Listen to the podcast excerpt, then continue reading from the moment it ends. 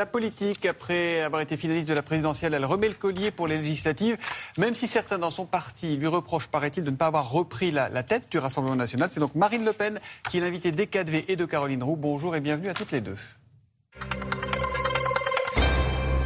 Bonjour Marine Le Pen. Bonjour. L'inflation atteint 5,2% euh, en France, 8,1% euh, dans la zone euro. La consommation en France, Marc Lepage continue, les taux d'intérêt euh, remontent. Bruno Le Maire dit ce matin dans le Figaro, la France sortira du pic de l'inflation en 2023. D'ici là, on fait quoi? Je vous conseille de ne pas croire un mot de ce que dit Bruno Le Maire et d'ailleurs l'ensemble du gouvernement, ah car ils ont par le passé déjà menti.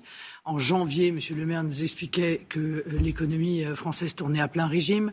Euh, Emmanuel Macron, face à moi, pendant le débat du second tour, nous expliquait qu'il n'y avait pas d'inflation et qu'il y avait de la croissance. La croissance est à zéro et probablement, elle est même à moins 0,2 euh, et elle sera probablement négative également au deuxième trimestre, c'est-à-dire mais trafic les chiffres, non, il trafique pas les chiffres, il mente, il mente jusqu'à ce qu'ils ne puissent plus faire autrement que de dire la terrible vérité, euh, qui est la conséquence de leur incompétence. On va probablement rentrer en récession.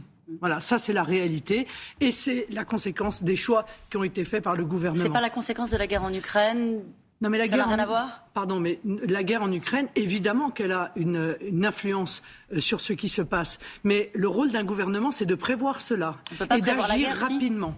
Euh, on peut agir. Or, ils n'ont pas agi. Ils refusent d'agir. Et d'ailleurs, moi, je m'attendais, pardon, à ce qu'on soit invités, nous autres députés à l'Assemblée nationale, pour voter le plus rapidement possible une loi sur le pouvoir d'achat. Ça fait deux mois que ça dure et ça va encore continuer. Et toutes les mesures qui sont annoncées n'auront pas lieu avant septembre. Qui sont des bonnes mesures, Marine Le Pen, puisque vous dites qu'il faut euh, les prendre rapidement. Quelle est la solution? C'est la première question que je vous posais. En attendant, on fait quoi euh, là, sur la question notamment de, l'énergie, pardonnez-moi, euh, Bruno Le Maire, encore lui, euh, dit en gros qu'il y aura un bouclier tarifaire sur l'énergie, sur l'électricité, notamment quand vous aviez évoqué une hausse de 8% de l'électricité. Eh bien, Bruno Le Maire, lorsqu'il dit que ce bouclier tarifaire ne fera pas, que les prix de l'électricité ne feront pas l'objet d'un rattrapage, il ment. Et il vient d'être d'ailleurs contredit, il ment, il y aura un rattrapage de cela euh, probablement en 2023 qui s'aggravera avec l'augmentation euh, de ces prix. Ça veut dire que les prix euh, vont augmenter considérablement. Or, pardon, mais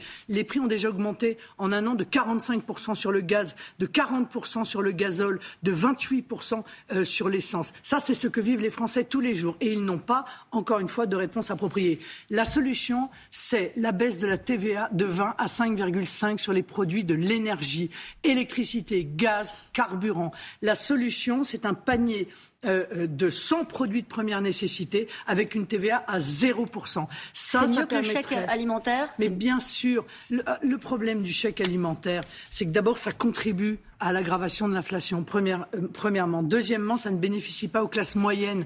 Or, les classes moyennes, eh bien, elles sont toujours celles qui ne bénéficient de rien et qui voient peser sur elles non seulement l'inflation comme tous les Français, mais également l'augmentation des impôts parce qu'il faut payer euh, tous ces chèques euh, et c'est évidemment par les impôts. Donc, ce sont des mauvaises solutions. En tout cas, il ne faut pas compter, on parle de finances publiques là, pour amortir le choc. Toujours Bruno Le Maire qui fait cette interview encore dans le Figaro, il dit amortir le choc, c'est le rôle de l'État.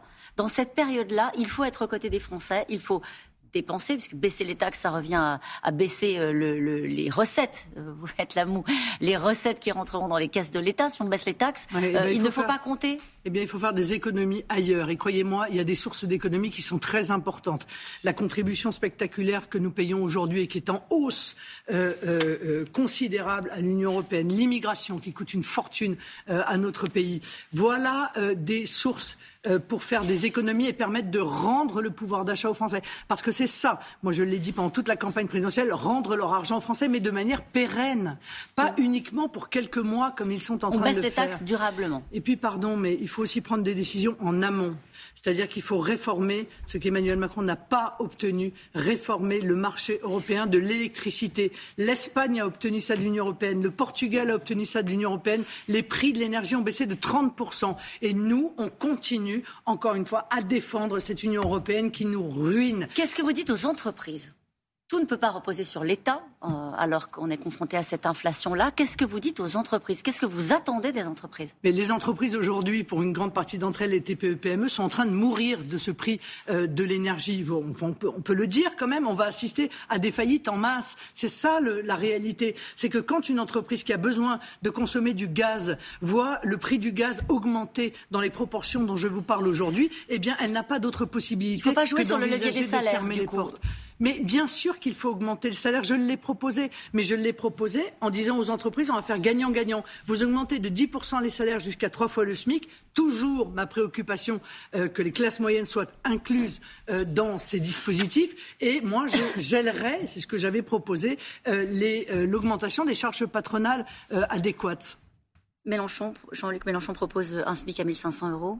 Oui, mais le, SMIC à 1500 euros dans la situation que nous vivons aujourd'hui, d'abord c'est une trappe à bas, salaire, parce qu'en réalité, ça ne va concerner que les gens qui ont le SMIC. Tous ceux qui ont un peu plus que le SMIC, eux, ils subiront euh, l'inflation euh, considérable. Donc c'est assez euh, injuste, mais surtout euh, c'est combinatoire. Ça veut dire que les entreprises peuvent plus faire, peuvent faire autrement et certaines n'ont pas la possibilité de euh, d'augmenter les salaires dans la situation actuelle qu'ils connaissent, avec, je vous rappelle, des pénuries de matières premières, une augmentation du prix des matières premières. Justement, dans ce contexte-là, les Européens ont voté hier un sixième paquet de sanctions contre la Russie, dont la fin programmée de 90% des importations de pétrole russe.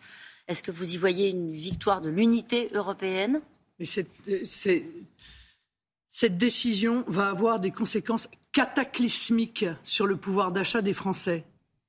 Voilà, ça va être dramatique, car ça va contribuer à aggraver euh, euh, le prix, évidemment, euh, du pétrole et accessoirement du gaz et donc de l'électricité. Mais c'est la guerre. Le pétrole russe rapporte 800 millions d'euros par, par jour à Vladimir Poutine. Mais vous êtes conscient que si on n'achète plus le pétrole à Vladimir Poutine, d'autres l'achèteront. C'est aussi simple que cela en réalité.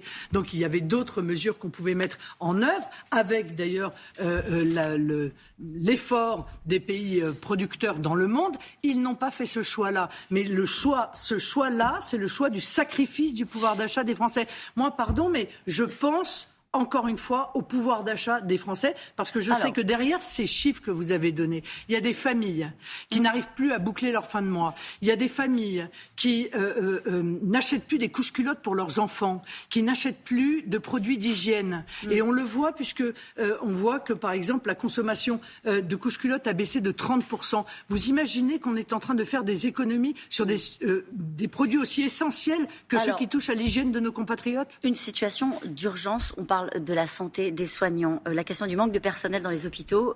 120 euh, services d'urgence sont menacés de fermeture. Le président, euh, en visite à Cherbourg, a lancé une mission flash sur un mois.